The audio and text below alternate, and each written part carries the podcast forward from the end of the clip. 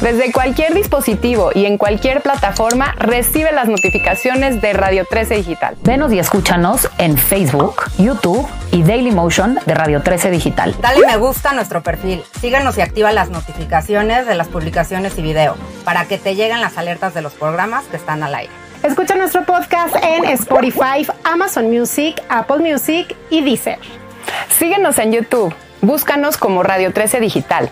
Suscríbete a nuestro canal y activa la campana para que te lleguen las notificaciones de todo nuestro contenido. Visita nuestra página web www.radio13.mx. Radio 13 Digital, programación consciente.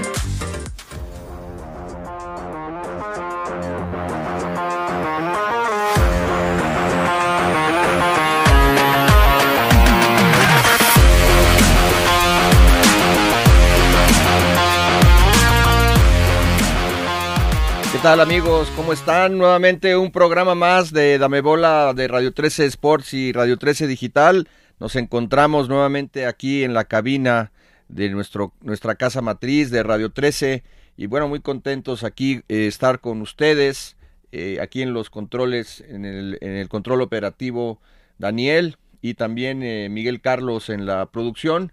Bueno, pues empezamos hoy, hablaremos en este programa eh, pues el tema de moda, eh, lastimosamente no es una buena noticia. Eh, lo que todos sabemos que sucedió el pasado miércoles 29 de junio, en el que la sub-20, la, la, selección mexicana sub-20, quedó eliminada, pero no solamente de la Copa del Mundo de la especialidad, sino también de los Juegos Olímpicos de París 2024. Recordar que el, el, ciclo eh, de las Olimpiadas, eh, lo, que conocemos como Olimpiadas, recordar que es el periodo que va de el día, en el día siguiente en el que acaba los Juegos Olímpicos anteriores, hasta el inicio de los próximos Juegos Olímpicos. Ese periodo se conoce como Olimpiadas. Cuando nosotros decimos las Olimpiadas de Tokio o las Olimpiadas de París, pues no son los dos semanas aproximadamente en el que duran eh, los Juegos Olímpicos, eh, sino que es el periodo entre entre que se llevan a cabo los Juegos Olímpicos, donde se llevan a cabo las clasificaciones y demás. Este periodo de Olimpiadas es de tres años, porque recordemos que debido a la pandemia se recorrió un año los Juegos Olímpicos de Tokio 2020, no se siguen o se, se, siguieron llamando Juegos Olímpicos de, 2000, de Tokio 2020, sin embargo se ejecutaron el 2021, pues por los que todos sabemos esta nefasta pandemia, como siempre yo lo, lo he mencionado, nefasta pandemia. Y así, debido a esta situación, tres años de Olimpiadas para, eh, para París 2024, entonces, como no había mucho tiempo en este torneo de CONCACAF del premundial sub-20, en el que México estaba participando, eh, me parece en el grupo B o en el C. México termina en primer lugar, eh, prácticamente con, eh, contra equipos caribeños, por ahí un 8-0 y un 7-0. El, equipo mexicano terminó con siete puntos y en el otro grupo, en, el cruce con Guatemala, que, que logró la cantidad de seis puntos, se enfrentaron en cuartos de final. Recordar que para los Juegos Olímpicos de París y para la Copa del Mundo Sub-20 que se va a llevar a cabo el próximo año en Indonesia, 2023. Los primeros cuatro lugares, es decir, los equipos de la CONCACAF que llegaran a la instancia de semifinales, estarían clasificados a, los Juegos Olímpicos y a la Copa del Mundo Sub-20. Pues México, el miércoles 29 de junio en la noche en San Pedro Sula, donde se llevó a cabo este premundial, eh, perdió Empató a un gol en los, en los, en los 120 minutos del 90 minutos de tiempo regular más los 30 minutos del tiempo extra. Empataron a un gol con Guatemala. Y en la serie de penales, México cayó, cayó contra el equipo guatemalteco, me parece dos goles a uno. En eh, falló, falló cuatro penales el equipo mexicano. Y de hecho, justo cuando terminaban los primeros 90 minutos, por ahí del minuto 88, México tuvo un penal a favor para ganar y cobrado con una gran displicencia el, el, jugador mexicano, no recuerdo ahorita, me parece Lozano, el mismo que anotó el gol. Sí, fue Lozano. Fue Lozano el que había metido el gol. Eh, él ya estaba prácticamente celebrando el, el penal que, bueno, que le atajó el portero guatemalteco, el, el portero, el guardameta Chapín, y te fuiste con Chita al mar, valió más, valió madres, como dirían, porque estamos al otro día, bueno, desde el miércoles y jueves, eh, un eh, pues ha causado este escosor, eh, molestia, rencor en las redes sociales, el ecosistema del fútbol mexicano, el periodismo, la afición. Bueno, muchos no, da- no damos, seguimos sin dar crédito lo que está pasando. Y bueno, aquí la pregunta, David, por cierto, darte la bienvenida aquí al programa. Eh, David Navarrete, uno de nuestros colaboradores, reporteros y periodistas aquí de, de Dame Bola y de Radio 13, eh, más fieles y más apegados. bueno, también ahí no niega la cruz de su parroquia, orgullosamente. Nos Viene celebrando. David Navarrete, porque hoy el, Club Universidad Nacional cumple 60 años.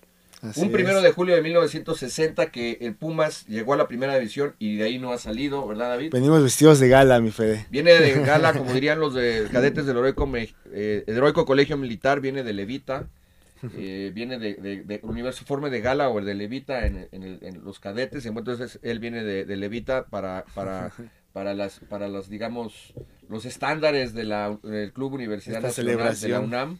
Así Está es. celebrando buen David. Y bueno, entonces ese es el tema central. David, la Sí. pregunta aquí del día y eh, es esta derrota que es doble porque quedamos fuera, repito, de los Juegos Olímpicos y de, y de la Copa del Mundo Sub-20, es la peor derrota o el peor, mejor, el peor fracaso de, de la Federación Mexicana de Fútbol en los últimos 30 años, tomando en cuenta que en el 1990, bueno, los últimos 32 años, previo al, al 90, por ahí del 88, cuando quedamos fuera de la Copa del Mundo Italia 1990 por el tema de los cachirules, estamos hablando de 34 años. 34 34 años. años. Es el peor fracaso en los últimos 34 años. Es peor este fracaso que esa clasificación a Italia 90 o fue peor aquella. ¿Tú qué piensas? Bueno, por lo que representaba el Mundial ya para la selección mayor, yo creo que Italia 90 sigue siendo el mayor fracaso, sobre todo porque fue un tema eh, de corrupción, de extra cancha, ¿no? Eh, igual este lo podremos comparar también con el del 2008, ¿no? Con Hugo Sánchez al, mando de la, de la selección mexicana, igual tratando de clasificar a unos Juegos Olímpicos que no se logró tampoco, ¿no? Eh, en esta ocasión yo creo que se subestimó mucho al rival. México venía de jugar bien, de hecho había tenido partidos de preparación contra Brasil, contra Uruguay, donde había sido ganador. Sin embargo, creo que ese mismo seguidilla de partidos con buena, buenos resultados eh, lo cegaron ante un Guatemala que salió a jugarse la vida, también hay que decirlo, ¿no? Eh, yo creo que ahí Lucho Pérez lo vi un poquito muy sereno, yo creo que le faltó un poco, o sea, no dudo de su, de su habilidad, pero yo creo que en cuestión de motivación, si era decirle a los chavos, ¿saben qué, chavos? Si no ganamos este día, nos vamos fuera del Mundial, ¿no? Guatemala viene con las mismas eh, énfasis, con las mismas ganas, entonces por ahí no se pueden confiar, ¿no? Yo los vi un poquito sobrados, ya cuando se les venía la noche, pues trataron de responder y se vieron mucho mejor, sin embargo, pues no se concretó, ¿no? Y al final, como bien lo comentas, un penal en los 90 minutos y cuatro más fallados en la tanda de penales, o sea, ahí te habla de un tema de concentración.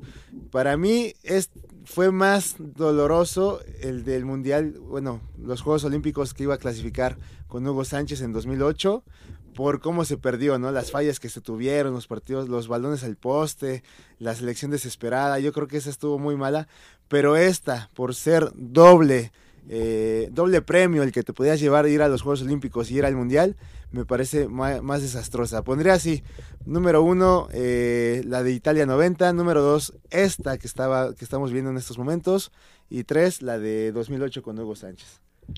Fíjate, bueno, esa era mi siguiente pregunta para ti, para el auditorio. Sin embargo, te adelantaste y, y estoy de acuerdo contigo. Creo que por tratarse de una Copa del Mundo eh, mayor, la de Italia 90 cobra mayor relevancia y, y sí, de acuerdo, es, es como que ponerla, eh, es la, la peor Sí, pues es la en- selección mayor. en ¿no? los últimos 34 años, ¿no? Eh, y posteriormente esta, porque como bien dice, son dos torneos en uno que, se, que, no, se va- que no vamos a ir. Y ahorita vamos a venir de- a hablar de las implicaciones que eso tiene. Eh, y, por otro lado, pues, también la de, la de 2008 de, de- Hugo Sánchez. Pero ahorita me estaba yo acordando también que no podemos, eh, digamos, eh, eh, dejar pasar esas eliminaciones para la Copa del Mundo de, de 1974 para el Mundial de Alemania, esa eliminación en 1973 Ajá. y cu- cuando yo nací y también la de 1981 que no nos permitió asistir a la Copa del Mundo de, de España 82. Entonces, si nos mo- remontamos a los últimos 49 años, Sí. pues ahí, este, pues digo, obviamente Copa del Mundo mayor es, es más importante y ten- tendremos esas tres, ¿no? La del Sí, 73, esas del tres 81 y la del y la del 90. No, y la del 90 con Hugo Sánchez, ¿no? En su máximo esplendor, Penchichi con el Real Madrid. Grandes esperanzas se tenían en esa selección y es, yo creo que fue desastroso, ¿no? Exactamente. eh, entonces, pues sí, efectivamente eh, no se no se logró no se logró esa esa esa calificación. Digo, Hugo Sánchez no tuvo que ver en, el- en- en Sí. el 90. Fue el tema, como decías, ese de la corrupción, extracancha de los cachirules y, y bueno, ahí ahí está el, el- el tema, ¿no? Ahora, eh, bueno, de hecho, cuando, cuando para la Copa del Mundo del 74, eh, eh, se supone que también hubo un- algo, bueno, lo menciona, lo ha mencionado en alguna entrevista Ignacio Calderón, el, el guardameta mexicano, que se hablaba de, de inclusive de brujería, que pues, Sí. sucedieron cosas raras Cosas muy en extrañas. el hotel, que se les reventó una botella ahí y le, y le rebanó eh, la, la mano, entonces no pudo, no pudo parar eh, este Nacho Calderón. Este, entonces cuestiones ahí raras que sucedieron y después en el 81, ¿no? Que también México no pudo calificar a España 82. Sí. Y bueno, pero desde luego que pues México en, en los últimos 34 años, pues salvo lo, con esa mancha de, de Hugo Sánchez en el 2008, cuando te- te- traía, era el director eh, técnico de la selección grande y también eh, se asi- eh, le asignaron la, la olímpica o la preolímpica. Y bueno, pues ahí también fue contra Haití, allá en, un, en, en el, en, en el torneo en Carson, California. De hecho, el equipo Haití con ocho o nueve hombres en la cancha y México necesitaba de un gol que no pudo marcar en esa generación, que Sí. también, pues, eh, pues fue el principio de la- del fin de la carrera de varios jugadores como Santiago Fernández, César Villaluz, Enrique Esqueda, Escada, Esqueda, claro. Esqueda, eh, Luis Ángel Landín, Edgar Andrade. Entonces, pues Sí. eso marcó también y le valió a Hugo Sánchez que, perder, el, quedar fuera. perder el trabajo, lo, lo, lo eliminaron. Ahora, eh, bueno, pasando antes a las implicaciones que esto tiene, ¿tú a qué atribuyes, David, esta, esta, esta derrota eh, este, este miércoles 29 de junio que quedará, quedará marcado Claro. Justo, pues también hace ocho años, justo el 29 de junio también fue cuando la eliminación contra Holanda en el, en el Mundial de Brasil. Brasil. Yo no repito esa frase mediocre de... Que no era porque penal. Sí, porque sí fue penal, porque, porque México se dejó atacar, porque México se desconcentró, etcétera.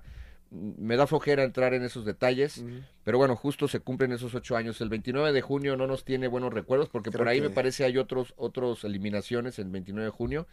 Pero bueno, David, ¿a qué crees, a qué lo atribuyes tú? Es que justamente estábamos, bueno, estaba analizando un poquito eso y es que hay muchos factores que hoy en día están haciendo que el fútbol mexicano, sobre todo en temas de selección, no esté trascendiendo, ¿no? Por ahí, pues, eh, digo, siempre va a ser un tema, ¿no? Lo de el ascenso. ¿Cómo quieres poner a competir a tus jugadores? ¿Cómo quieres que crezcan? ¿Cómo quieres que evolucionen?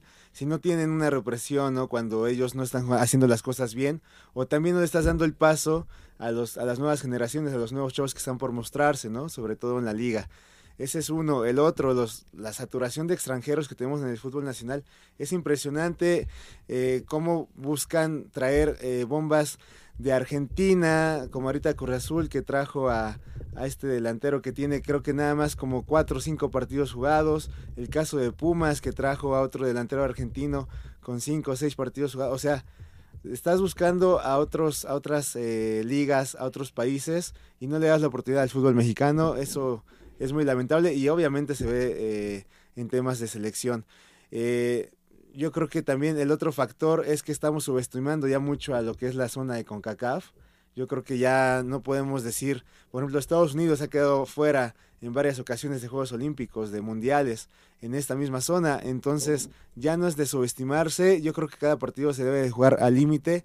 Y sí, a lo mejor habrá equipos que por ejemplo Haití y ahí que, puede, que les puedes ganar más cómodamente, pero cuando viene Guatemala, cuando estamos contra Honduras, Costa Rica, pues yo creo que ahí sí ya, inclusive Canadá, que todavía levantó bastante fuerte, pues hay que ponerse bien eh, el uniforme y no irse con la finta de que es una zona fácil, ¿no? Entonces yo creo que esos tres factores nos están dejando fuera. En cuestión de selección era una selección que ya tenía minutos en primera división los chavos, ya venían eh, jugando bien, yo creo que fue un tema de confianza, de falta de confianza en ellos mismos también a la hora de, tomar, de, tirar los penales, ¿no? Entonces yo creo que esos tres factores, Fede, en resumen, eh, las, la mayoría de jugadores que son extranjeros en el fútbol nacional, que no hay un sistema de competencia real, ¿no? Tenemos el repechaje que es mediocrísimo y también pues el tema de eh, subestimar a la CONCACAF que cada día nos demuestra que ya está subiendo de nivel, ¿no? Sí, bueno, yo ahí en ese, en ese, en ese aspecto, digo, estoy de acuerdo con el formato de competencia, estoy de acuerdo en subestimar a los a los este a los a los otros selectivos eh, nacionales de, de, CONCACAF que también pues no puede subestimar a los rivales y máxime como creo que aquí hay un hay un exceso de confianza en este en este torneo que acaba de, bueno que México quedó eliminado en San Pedro Sula. Pero no estoy de acuerdo en el tema de los extranjeros ni en eh, porque al pues, no hay, hay muy pocos extranjeros, en, pues, o, prácticamente no hay en esa categoría, ¿no? En la sub-20. O sea, creo que ese, ese, ese es el problema de la mayor. Pero si nos remitimos simplemente a la sub-20, creo que ese, ese tema no, no, no, no, le, digamos, no le afecta a una, a una selección mexicana sub-20. Yo creo que en, en, términos generales el problema de, de esta eh, eliminación o de las selecciones juveniles mexicanas, de, de, la selección mexicana, es, eh, por un lado, que muy pocos equipos trabajan bien las fuerzas básicas. O sea, vamos a... ¿Tú, tú quién piensas de equipos de, las, de, la Liga de MX que trabajan bien las fuerzas básicas? Son muy pocos, David. Son pocos. Realmente yo creo que pondremos ahí a Pumas. Fíjate, ahorita Chivas. Pumas vive de sus fuerzas básicas, pero si no, pregúntale a Lilini. O sea, Pumas no es, no es dinero. Pumas no. es dinero. Ha, vivido y, ha sobrevivido gracias a, las fuerzas básicas, ¿no? Sí, y ahí el tema con Pumas, yo creo que de repente los venden ya cuando están formados. Mira, eh, Chivas por ahí eh, empezó a trabajar bien, sin embargo, yo creo que también lo ha dejado un poquito de lado. Eh, y pues para de contar, porque Cruz Azul es de traer extranjeros, América es de traer extranjeros, Pachuca con toda la escuela que tuvieron, sacaron muy buenos jugadores, el caso de, eh, de Chucky Lozano, entre otros, Eric Hernández ahorita, yo creo que son instituciones que sí tienen planteado ese tema, ¿no? Pero en sí, o sea, son muy pocos los que voltean a ver atrás a las fuerzas básicas, sobre todo porque quieren resultados inmediatos en este fútbol si no tienes uno, dos, tres partidos buenos, ya eres malo, ¿no? Entonces, eh, se requieren resultados instantáneos, entonces, por eso se traen a jugadores con un cartel un poquito más grande, buscando justamente eso, ¿no? No le dan el desarrollo al jugador mexicano que debería de tener, no le dan los minutos, ¿no? Se desesperan muy rápido con ellos, inclusive con los directores técnicos, ¿no? Mexicanos no les tienen la misma paciencia que un extranjero. Y bueno, yo creo que una, una selección sub-20, pues en ¿a qué, hora, ¿a qué edad debutó Neymar, por ejemplo, en el Santos? A los 16, 17. O sea, hay jugadores que a esa edad ya están consagrados en sus selecciones. Y aquí en México todavía lo vemos como un desarrollo. Entonces, ¿a qué edad lo vas a debutar? Tenemos el caso ahorita de Palermo Ortiz en Pumas, ¿no? Ya eh, casi 30 años y otra vez acaba de debutar en primera división porque en el momento no le dieron la oportunidad, ¿no? Entonces lo debutaron, lo bajaron a expansión, Pumas Tabasco, la, la, y entonces ahorita lo quieren volver a retomar, ya es un jugador que ya está muy grande, ¿no? Entonces, ¿a qué edad es la edad adecuada para foguear a un jugador? Si no es a los 17, 18, 19, pues yo ya le veo difícil que a los 23, 24 esté en su máximo rendimiento, ¿no? Sí, sí, definitivamente no se trabaja bien en fuerzas básicas en general. Ya mencionaste a Pumas, eh, Chivas, Pachuca, Santos, eh, América. la mente. América, sí, también de repente hace debuts, ¿no? Interesantes. Y Atlas. Y párale de contar. Estás hablando de Pumas, Guadalajara, Pachuca, Atlas, América Y y Santos. Menos de la Los, mitad. los, los equipos del norte, es raro que, que debuten a alguien. O sea, los, los evito- equipos del norte, Monterrey y Tigres, agarran a billetazos y traen a jugadores de Sudamérica, y no solo de Sudamérica, sino de, de Europa también. El caso de Tubán, de Jansen, de, de Gignac. Y párale de contar, o sea, es, es muy, muy poco lo que producen en fuerzas básicas, ¿no? Si acaso, Sí. bueno, Monterrey sacó a Ca- Carlitos eh, Rodríguez, a Ponchito González, a- inclusive si me apuras, Monterrey lo hace mejor que Tigres, pero si estás hablando del 30% del total de los equipos, porque son 18, y, si y a 6, si acaso 7, pues es muy poco, David. O sea, es muy poco lo que se, lo que se produce. Y bueno, este es un tema que también va vinculado y va asociado con el tema de, de visorías, que también eh, pues va de la mano, ¿no? Alguna vez, digo, no, no voy a, este no es un atenuante, no es una justificación, pero yo alguna vez escuché a Jorge Verda- Vergara citar que para producir a un jugador, eh, para debutarlo, eh, de- y que lo traes desde la sub-13 y tal, hasta la- el debut, eh, le, le inviertes aproximadamente unos 5 millones de dólares, que pues es una, es una plata, ¿no? O sea, no es, no es barato producir jugadores, por eso también los equipos han apostado por traer y contratar eh, jugadores pues mucho más baratos en, en el mercado sudamericano, que se dan pues como, ¿cómo te diré? Como las hormigas en Tabasco, Sí. ¿no? Como los, como los este, pejelagartos en Tabasco que se dan, o, o- o todo el tema de la flora. En, en Tabasco avientas una manzana y después ya, tres días después ya encuentras ahí una matita de, de manzana, porque la tierra es muy, Muy fértil. muy fértil. Y así es el, el tema con los futbolistas en Uruguay, en Brasil, en Argentina, mismo también en los últimos años, bueno, Colombia, el mismo Ecuador. Y entonces, y te cuestan mucho más baratos. Pero creo que se ha abusado, y como bien lo citabas, ese sí es un argumento para la mayor. Y esa factura que pues yo lo vi- vislumbraba hace unos años, no, pues ya la- esa factura ya, de hecho ya estamos en deuda. No. Ya estamos en deuda porque además, como veía en un gráfico ahí de un periódico nacional deportivo esta mañana, de que pues ahí estaban los sapos eh, con el fracaso de la sub-20, decía, bueno, aguas que puede venir algo, se puede hacer peor, ¿no? Esa, esa, esa cubeta de los sapos. Entonces es un tema complicado. Ahora eh, creo que va por ahí mucho. Yo creo que sí tiene mucho que ver el tema de la de cómo se trabaja en fuerzas básicas, cómo se está mal trabajando en los en los en las visorías, el la no inversión o que no tienen, porque a lo mejor también la realidad de nuestro fútbol es que pues, somos un país pobre comparado contra Estados Unidos, bueno, y somos rico comparado contra estos países que te comento, pero la cultura del fútbol en ese en estos países sudamericanos es mucho más fuerte que en México. Es como la cultura del béisbol que a ti te encanta, pero no vas a comparar la pasión que se tiene en República Ah, no. Dominicana con la Con que la se que se tiene tiene aquí.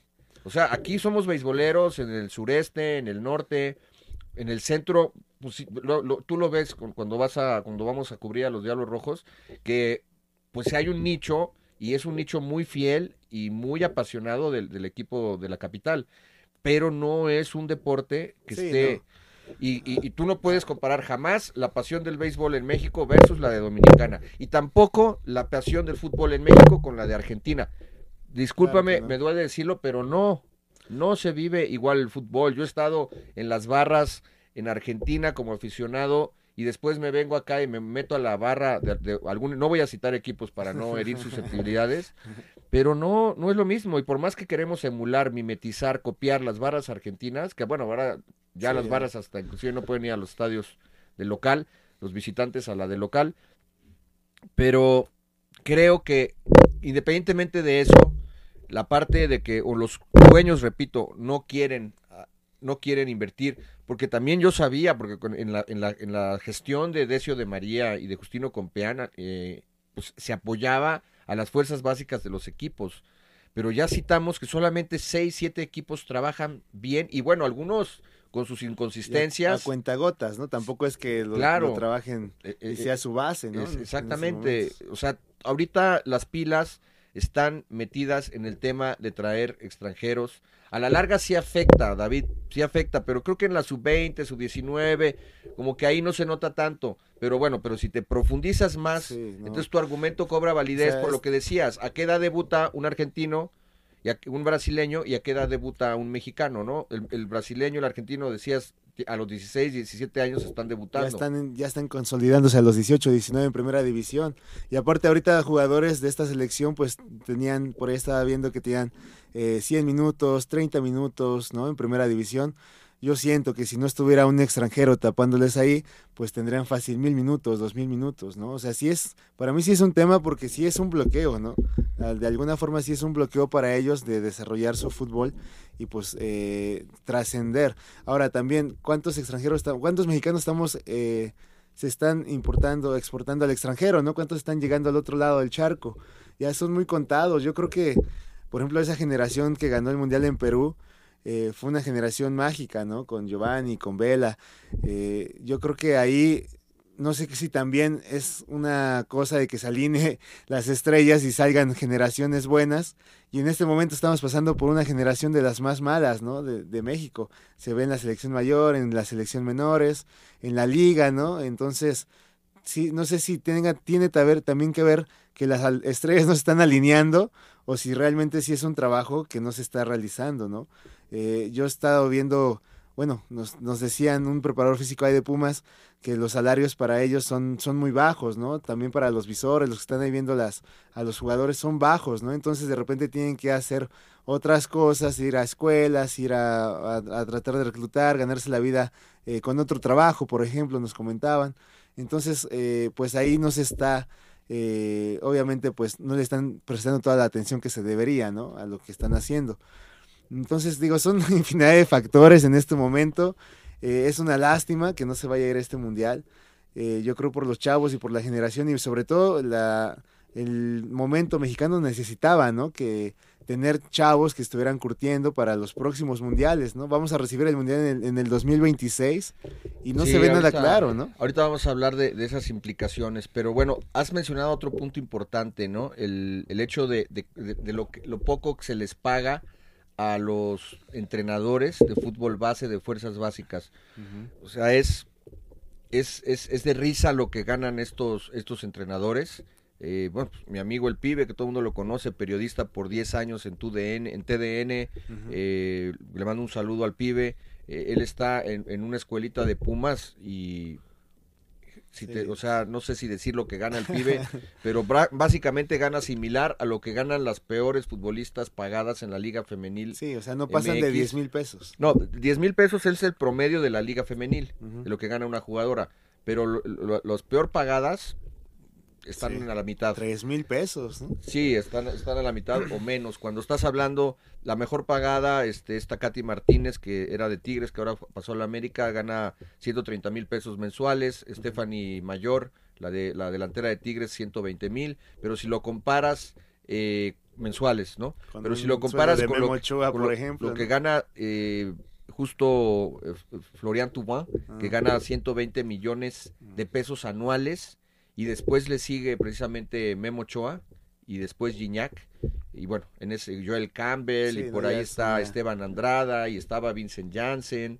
Creo que eso, este, ese sueldo de Talavera.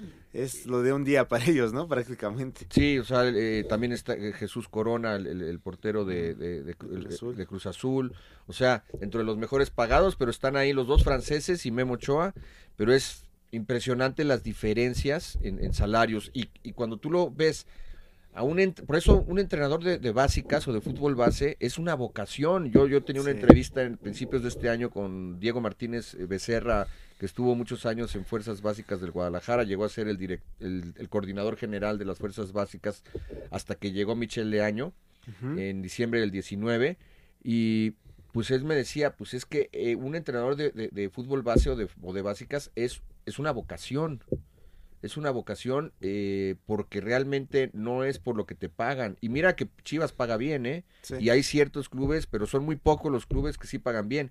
Pero de ahí es muy mal pagado el fútbol base. Y, pero bueno, pero eso estamos hablando para sacar jugadores, para visorear, para encontrarlos. Pero ese no es un pretexto y eso no gana, eso no gana, discúlpame, pero este Luis Pérez, el director técnico de la sub-20, evidentemente él, él vive como rey y gana como rey. Sí. Sí, pero a ver, aquí otro factor el tercer factor, allá, o sea, ya hablamos del mal trabajo en fuerzas básicas, el mal trabajo en fuerzas visorías, el tema de, la, de, de los pagos que se, que, eh, a- a- que se les hace a esos entrenadores. Y un cuarto punto es aquí el tema del amiguismo, el tema de, del, del compadrazgo, del nepotismo, etcétera. A ver, en, mil- en el 2019 llega a, a dirigir la selección mexicana sub-20 este mismo grupo que, que queda eliminado, Raúl Chabrand. Raúl Chabrand fue jugador de fútbol y es un director técnico de fútbol, eh, este, de, de- de- de fútbol de básicas eh, desde 2007, desde hace 15 años. Él empezó, ha estado con sub-20, con, segundo, con segunda división, etcétera, con diferentes categorías. Empezó con el, si mal no mal recuerdo, con, el- con el Club Tijuana, después pasó con el Monterrey y después pasó con el Atlas. Y él llega para dirigir la sub-20 en el 2019. Está dos años con la 19 y el año pasado, hace un año, se nombra a Luis Pérez como el director técnico de la sub-20. Es decir, Luis Pérez, si acaso llevaba 11, 10 u 11 meses en el cargo cuando queda eliminado.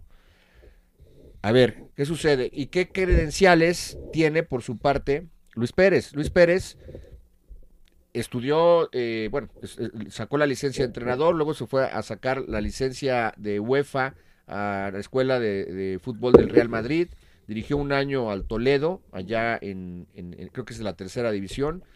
Después viene, llega en el 2019 justo a dirigir, en el 2020 llega a dirigir un año la sub-17 de México y al año siguiente le dan esta selección, o sea, el año pasado. Él es director técnico desde el 2018, me parece, si acaso desde el 2017. Sí, 2017. Entonces él tiene cinco años dirigiendo, cuando Raúl Chabrán tiene 15 años, ¿sí? Pero además Chabrán ya tenía dos años de un proceso con esta sub-20 y Luis Pérez, pues te digo, 10, 11 meses con estos chavos. Entonces, pues obviamente Luis Pérez, que fue un gran jugador del Necaxa y luego del Monterrey, seleccionado nacional, muy amigo.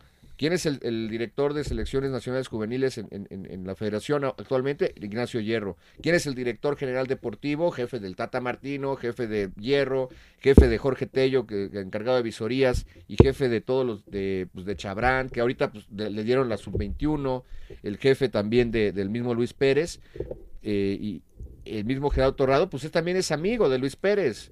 Entonces, a mí me Sí. parece, y yo la pregunta que si pudiera hacérsela a, a- a- a Torrado, que inclusive ayer en la conferencia de prensa estaba esperando turno, para preguntarle cuáles son las razones por las que haces a un lado a Chabrán, un tipo que lleva 15 años de experiencia dirigiendo y tenía dos años ya con la sub-20.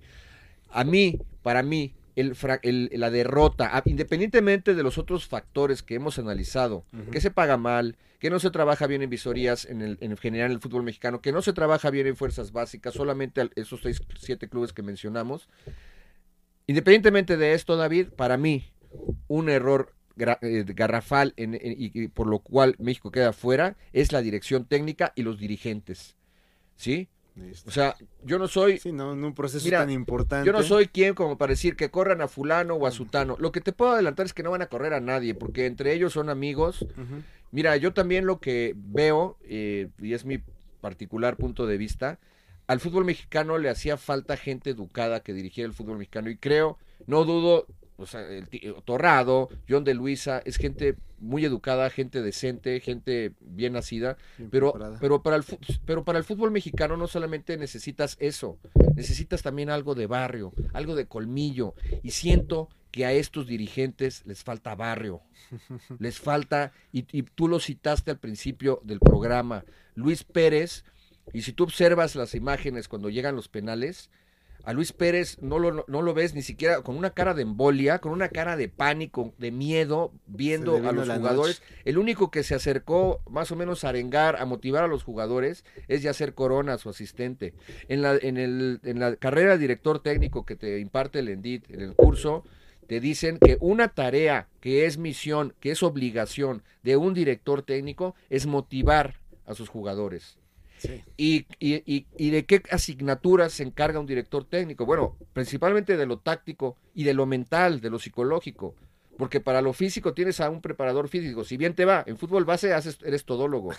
Y de lo técnico también tú colaboras. Si fuiste un gran jugador y le sabes pegar como pues eh, Maradona o Cruyff, por eso criticaban, oye, Cruyff, ¿por qué no hizo trabajo de cancha con Chivas, no? Cuando él, pues les- si lo contrataste, esperabas que le dijera, no, pégale así, pégale asado, pégale de este ángulo, qué sé yo, en el gesto técnico te ayudan. Pero en la parte mental y psicológica, porque muchos dicen, no, pues es que Luis Pérez llegó con 17 partidos sin perder. Pues sí, pero perdiste el más importante, maestro. Exacto. Y, en el, y, y- y si no estás preparado para eh, saber qué decirles en el momento álgido a tus jugadores, cuando estás en, unos, en una tanda de penales, en una, en una situación de matar o morir, si no tienes la capacidad de motivarlos y de darles calma, porque cuando tú tienes un buen líder, tú lo mimetizas, tú lo emulas a tu líder. Y te vas a hacer, al, como dicen aquí tenemos un vaso, la agua se hace al recipiente, los subordinados, los jugadores, los discípulos se hacen al recipiente, al líder. Entonces, por ahí hubo quien dijo, no, pues es que no tienen la culpa Pérez porque él, él no tira los penales, los tiran los jugadores. Sí, maestro, pero si tú les dices, lo- tú los, eso se prepara, eso se platica. Es difícil que tú pongas unas bocinas y pongas el estadio ahí y pongas, eh, pongas eh, digamos, el, no, el- las voces de, de, de, de- guatemaltecos o de hondureños, coño, hijo de puta, o así como hablan allá, ¿no? O ahuevao, los panameños, eh, déjate a huevazone. O sea, lo puedes hacer porque dicen que tú tienes que eh, este, hacer, eh, hacer entrenamientos de lo más real posible a cómo vas a jugar y en, el entorno en el que vas a estar. Pero bueno, es, es muy difícil emular eso en un entrenamiento. Pero eso se platica y le dices al jugador ciertas cuestiones, oye, a ver, tienes que saber dónde lo vas a tirar, tienes que estar confiado que lo vas a meter, tienes que divertirte, o sea, de alguna forma te ingenias para darle ese discurso como director técnico, pero si tú como entrenador, como director técnico, e- eres el primero que estás culeado, pues ya valió madre. Sí, pues ahí se ve la diferencia, ¿no? Entre los buenos directores y los que no. Yo, por ejemplo, con Maxi Mesa, cuando ganó Monterrey en el 2017, que cambian a Turco Mohamed, lo ponen en la dirección técnica, yo dije, ¿qué? O sea, a ver, ¿qué pasó? O sea, de repente de venir hasta el último puesto, llega el Turco y te lleva hasta ganar la final, ¿no? ¿Qué pasó ahí? Y fue eso, ¿no? No, es que el turco es un gran líder, es un gran motivador, es alguien que te prepara, porque Monterrey no cambió para nada su base pero ahí se vio la mano del director técnico. Y en esta ocasión sí, Lucho Pérez quedó pasmado y sí, yo creo que se vio superado ante esta situación donde no supo qué hacer. Sí, unas palabras de aliento, pues hubieran sido mucho mejor. Entrenadores que cambian al portero, ¿no? Están tan metidos en, en el partido y tienen tanta la estrategia de los penales que ya saben que si van a penales van a cambiar al portero, van a traer a tal, ¿no? Entonces, Eso se llama justo lo que acabas de decir, estrategia. estrategia. Y la. Volpe era muy bueno para eso. Te amonestaban a un jugador en el minuto 5 o y- pues, a lo mejor lo cambiabas porque si no te lo iban a terminar expulsando y estabas sobremotivado. Si te si, si expulsaban uno del contrario en tal minuto, pues entonces metías a un a un eh, más gente adelante para para buscar ofender. Sí. Eso se llama estrategia. Y parte de la estrategia, como te repito, el técnico se encarga de lo táctico, de lo físico, de lo técnico, de todo, pero sobre todo de lo táctico y de lo mental. Lo mental es fundamental. Y pues como bien dices, o sea, ahí no se vio al menos en, en- en- los- en el, en el televisor que, que- que vimos que, que, que él estuviera arengando o ya con una estrategia definida. O, Si llega a pasar y eso. además, pues él se le veía cara de, de- No, de él estaba miedo. tan Entonces, totalmente confiado que iban a ganar, o sea, pensaba Que que, también esa es la otra. un, ri- un rival muy Que fácil. también y- esa es la otra. Si tú ves al, delan- al, al- a Lozano tirar el penal cuando iba a terminar el partido con esa displicencia, pues también de eso te, te habla de todo esa, ese exceso de confianza. Y eso es menester también del director técnico, porque también te lo dicen en la carrera de, de director técnico. Te dicen que tú a un jugador, si tú lo ves agüitado, si tú lo ves triste, es menester tuyo tratar de motivarlo. Obviamente también existe la dosis, la parte del jugador, el barrer el lado de su calle, el lado de su banqueta, de, de automotivarse, de autocontrolarse, para comer bien, para dormir bien, para no andar de borracho, etcétera. Sí, no. Pero, pero es menester del director técnico también. Si ves a un jugador sobremotivado, que está en exceso de confianza, que tú lo ves así todo loco, pues son de los que salen en un partido y a los cinco minutos ya en un leñazo y corre el riesgo. Vámonos. Porque tú tienes que, lo que te hablan es de buscar una motivación óptima, buscar el justo medio. ¿Me explico? Ni que esté triste porque trae broncas con la novia, con en su casa, económicas o lo, o sea, lo que sea. Pero ni, ni, ni, ni por el otro lado que esté confiado, como decían, confianza pero no confiados.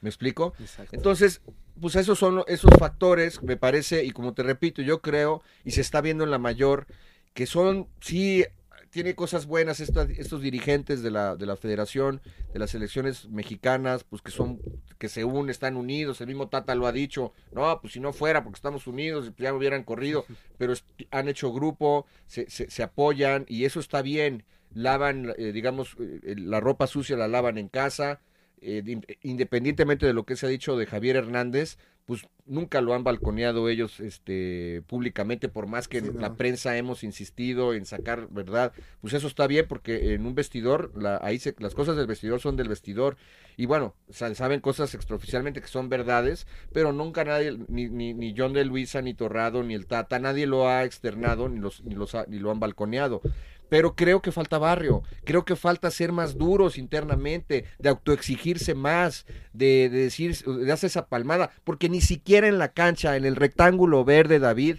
se ve que alguien alce la voz, no hay líderes No en hay la líderes selección en la mexicana selección. mayor y tampoco lo vi yo en esta selección, Nos, les falta barrio, y barrio no quiere decir que sean nacos o que sean ñeros, pero coño, Pilas. el fútbol también, el fútbol también se hace en la calle, en Yo las, con las mis- famosas coladeritas que hablan los que saben que tienen más años que tú y que yo, Gómez Junco, todos los que jugaban en, lo- en la década de los 70 en las calles de la Ciudad de México y demás.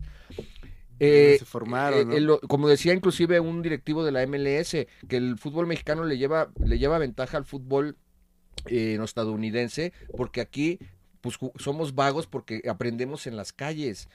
Yo creo que ahí Sí, ya hay esa, casi todo esa es, parte eh, también. Hay, hay mucha clase media, ¿no? La que está ahorita en el fútbol mexicano. No, gente clase media gente que, alta, que pero- a lo mejor que a lo mejor no le hace falta trascender o que no tiene esa ese ímpetu, ¿no? De querer llegar a más, esa hambre. no sé, Y, pero y en este momento yo creo que eso es lo que sí nos está faltando bastante. Un, un- un Luis Hernández, un García Aspe, ¿no? Un Peláez, un Osvaldo Sánchez, ¿no? Sí, Alguien que, sí. que realmente ponga... las- Y a ver si también aprendemos de esto, Fede. Ojalá esto sea algo para lo que se aprenda. Hugo Sánchez no debió haber dirigido ese premundial en el, 2000 en el 2008 y ahorita por lo que comentas, eh, tampoco lo debió de haber hecho este... Luis este, Pérez. Luis Pérez. Sí, O yo creo que debieron de haber respetado el proceso de Raúl Chabrán.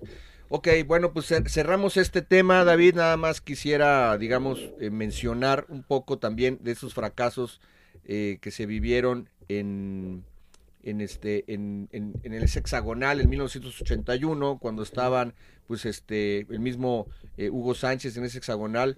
eh, cuando México debuta con una goleada de 4-0 sobre Cuba, luego este, pierden ante El Salvador 1-0, luego empatan con Haití a 1 y, y, y- Canadá, y, nada más tenían cuatro puntos detrás de Honduras que ya estaba clasificado. Eh, tenían que ganar México y, y igualaron sin goles ante Honduras. Eh, llegaron a cinco puntos, pero El Salvador aprovechó esto y se le ganó 1-0 a Haití, llegó a seis puntos se, y quedó en segundo lugar y con el último boleto a España 82. Eh, a ese, ese fracaso pues le afectó a jugadores que estaban en esa selección como Hugo Sánchez y como Tomás Boy, como el jefe Tomás Boy, que en paz descanse, para llegar a ese a ese mundial. Y también el que te, el que te mencionábamos al principio del programa, en el 73, cuando se supone que hubo un vudú de parte de los haitianos, eh, en donde México, pues también ahí quedaron fuera jugadores en ese entonces que estaban como el que fue después director técnico de la selección Manuel Apuente, el Calimán Guzmán, los dirigía el ingeniero Javier de la Torre, el legendario director técnico del Guadalajara, eh, estaba en esa, estaban en esa selección eh, Ignacio eh, eh, Calderón, el, el cuate Calderón era, eh, como te mencionaba, el arquero, estaba también Enrique Borja, y bueno, eh, ahí México, eh, a pesar de, eh, de, que había goleado, bueno, en una de las serie, serie de los partidos, en, también en ese, en ese, en ese torneo, uh -huh. eh, le gana 8-0 Antillas holandesas, pero después lo que, lo que les da, da, esa eliminación es que fueron humillados y goleados 4-0 ante, ante Trinidad y Tobago. Sí. Y, y, bueno, ahí este, Haití eh, después le venció 2-1 a Trinidad y Tobago. eh, que fue un partido muy, muy polémico, porque el, el el- el árbitro le anuló cuatro goles a, a la selección de Trinidad y Tobago y fue muy protestado. Entonces pasa- sucedieron cosas raras en ese, en ese 1973. Pero bueno, este es un tema, pues digamos, eh, eh, pues grave lo que sucedió esta semana. Ayer en conferencia de prensa, y para finalizar esto, eh, Gerardo Torrado pues mencionó que van a hacer un análisis, que van a hacer un plan. Realmente, pues Torrado muy educado, como te lo menciono, pero también, este, pues sí, empieza la conferencia diciendo que es un fra- aceptando que es un fracaso, que van a analizar lo de Luis Pérez, etcétera. Pero yo realmente creo que, bueno, cabezas, bueno, por lo menos la de Luis Pérez debería de, de rodar. Debería, sí, sí. Quién sabe, como, como se han defendido entre ellos, quién sabe si lo vayan a despedir. Pero también, algo que mencionabas y que también no podemos omitir, es qué va a suceder. Estos chavos tienen 20 años. Faltan seis años para la Copa, no, faltan, no, eh, para la Copa del Mundo de 2026, faltan cuatro, años. Cuatro años. Eh, les, les, va, les va a truncar este desarrollo Claro. para llegar ahí, claro que va a afectar. Eh, ahora también para los olímpicos, para los Juegos Olímpicos de, París, ¿qué va a suceder? Tú como periodista, yo como periodista, muchos periodistas y medios de comunicación que dirían, ah, México va a ir a, la- a- los Juegos Olímpicos, ah, no va el fútbol. Si de por sí el- el deporte olímpico no es apoyado en este país, si no va la selección de fútbol, Menos. le va le va le va este afectar a las otras a las otras disciplinas que a lo mejor no van a tener esa cobertura y esa difusión porque te aseguro que a mucha gente no le va a interesar ir ya no digamos ir ni ver el fútbol porque es así Exacto. es así entonces sí va sí tiene una afectación. Eso lo aceptó evidentemente Torrado. Y van y van a decir dicen que van a hacer un plan. No dudo que hagan que hagan un plan. Pero yo insisto en la parte deportiva en actualmente en selecciones nacionales se está trabajando muy mal. Y esto ya es un golpe que no se daba hace 34 años hace tres décadas lo cual no es cosa menor David sí si digamos que si las circunstancias fueran otras pues sería similar a lo que le pasó a Hugo en el 2008 no y que no fuimos a los Juegos Olímpicos de de, de Beijing pero bueno En así el 2000 tampoco fuimos a Sydney. Otra vez Guatemala. Ahí que le tocó a Torrado fuera. precisamente como jugador Sí, o sea, realmente creo que ¿A qué otro no Guatemala y? Haití han sido los que más este, nos han dejado fuera, ¿no? Increíble. Muy Eh, bien. David, bueno, pues nada más mencionar unas rápidas. Eh, ayer también, se- lastimosamente, se, se dio la, la lesión del ligamento cruzado anterior, eh, ligamento cruzado, perdón, de, de JJ Macías, que queda fuera por lo menos nueve meses, si no es que hasta puede aventarse hasta un año, eh, el delantero centro del Guadalajara. Y bueno, este, si de por sí también se está mencionando que ya quedó cerrado y no se va a dar lo de Orbelín Pineda a Chivas.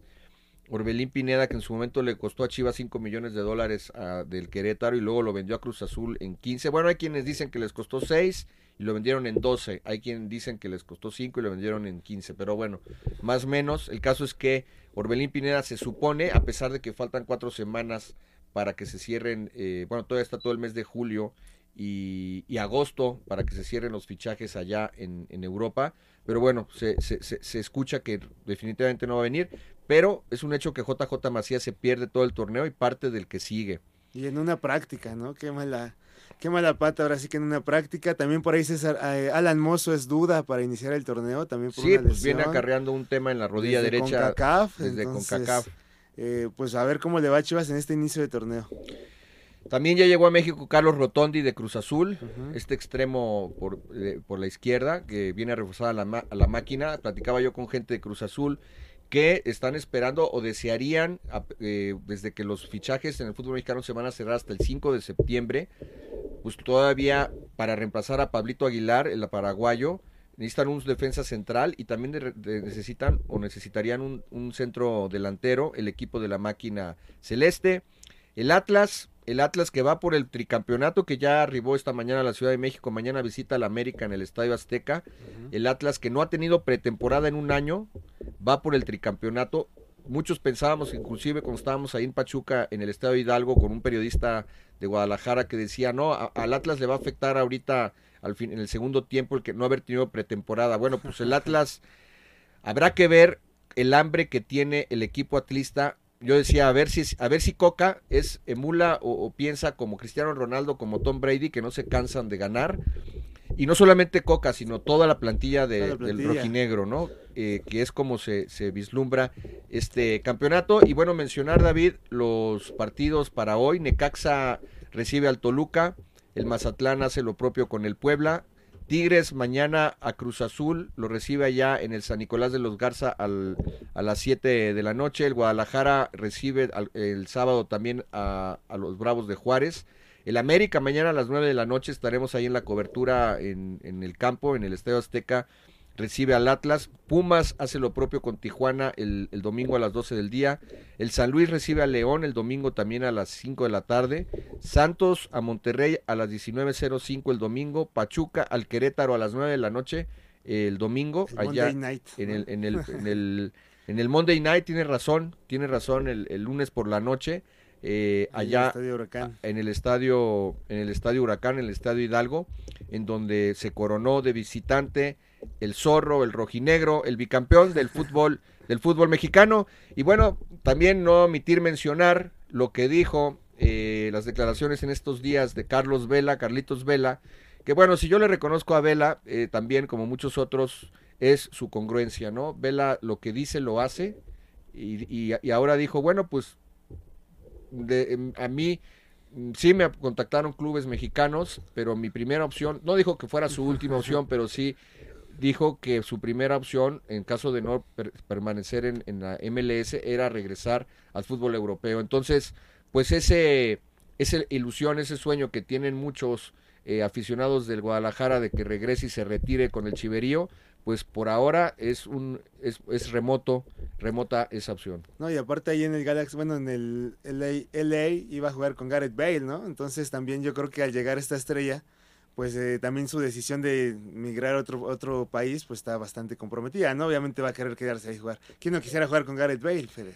Sí, pues está, tiene, está Gareth Bale, está Carlitos Vela y también está Chiellini, ¿no? Que va a jugar con ellos. Entonces ahí tienes ya, eh, pues, digamos, una columna vertebral, ¿no? De, tienes al, de- ¿no? al defensa central, eh, este, pues, a, a pesar de los de 37 años, pues, imagínate el vestidor, la, la enseñanza y todavía debe tener mucho o algo de fútbol Chiellini y luego en, en- en el, en- en- como volante creativo y, y, pues un gran jugador Carlos Vela y adelante Gareth Bale, pues Esos son fichajes. eso sí, entonces es un eh, tiene atractivo, tiene atractivo que prácticamente esa liga pues es lo que te vende el entretenimiento, ¿no? Porque tampoco es que sea una liga poderosa en su conjunto, sino pues precisamente ese tipo Ves- de puedes bombas. ver esas estrellas, ¿no? Ese tipo de bombas porque eh, es, es, es- es la mercadotecnia, el boletaje que se vende, el merchandising y tal. Pero bueno, David, pues no sé si quieras agregar algo más, si quieres mentarle la madre a alguien en la Femex No, Food, nada, nada o más. quieres felicitar a alguien. y- Felicidades y- al fútbol de universidad de esos 60 años Ok. de orgullo, pasión y gloria, ¿no? Que nos han dado a los aficionados. Yo creo que uno de los clubes más importantes y bueno, muchas felicidades de aquí de parte de Radio 13. Ok, David. Bueno, ¿quién va a ganar el- entonces aprovechando el, el, lunes, el perdón, el domingo allá en CU? ¿Cuál va a ser el marcador entre los Pumas y los Cholos? Los cholos vienen bastante fuertes, pero creo que eh, Andrés Lini y compañía saldrán airosos. 2 a 1. 2 a 1 también Dos va a a ganar uno, las. Chivas a, a Juárez. Y hoy el Toluca y Necaxa van a empatar a dos goles. Creo que Tigres va a salir vencedor, a- le va a ganar a Cruz Azul. Eh, Santos y Monterrey eh, va a ganar el Monterrey de, de visitante. Y el América, el América y Atlas van a empatar a dos goles. Pachuca le va a ganar al Querétaro, que el Querétaro va a ser cliente esta temporada. San Luis y León van a empatar. Y bueno, Mazatlán y Puebla, creo que el Arcamón, Riatamón, va a salir vencedor de visitante allá en el puerto. Un saludo a la gente bonita de Sinaloa, eh, gente hermosa, mujeres también. Y también les gusta el béisbol, no solamente el fútbol soccer. Pues David, tus redes sociales. Ah, y antes empieza la serie, el clásico de clásicos acá en México, Diablos contra Tigres el día de hoy, entonces hay que ¿Y estar los vas a cubrir? pendientes. Sí, claro, por allá vamos a andar. ¿Cuándo? ¿Todo el fin de semana? Pues yo creo sábado y domingo. Sábado y domingo Sábado y domingo. por Entonces, allá. ¿quién va hoy? ¿Saraí? Hoy va ahí. Perfecto. Saraí, un saludo a Saraí, nuestra reportera. No se lo eh, pierdan, va a estar estrella. buenísimo. Ahí estaremos presentes en el Alfredo Harpelú. ¿Tus redes sociales, David? Alejandro Navarrete Deportes, así me encuentran en Instagram, TikTok y Twitter. Y bueno, las redes sociales de Dame Bola es Dame Bola 13, 13 con letra en Twitter, eh, 13 con número en Instagram y en Facebook. Y en la página web damebola.net y también Radio 13 en las redes sociales de Radio 13, Radio 13 Digital 13 con número y también estamos en las plataformas de Apple Podcast, Amazon Music, Deezer y Spotify y en www.radio13.com.mx. Yo soy Federico Olvera, gracias por el favor de su atención, gracias en el control operativo a Daniel y a Miguel Carlos en la producción. Un fuerte abrazo para todos, nos vemos la próxima semana y échenle ganitas.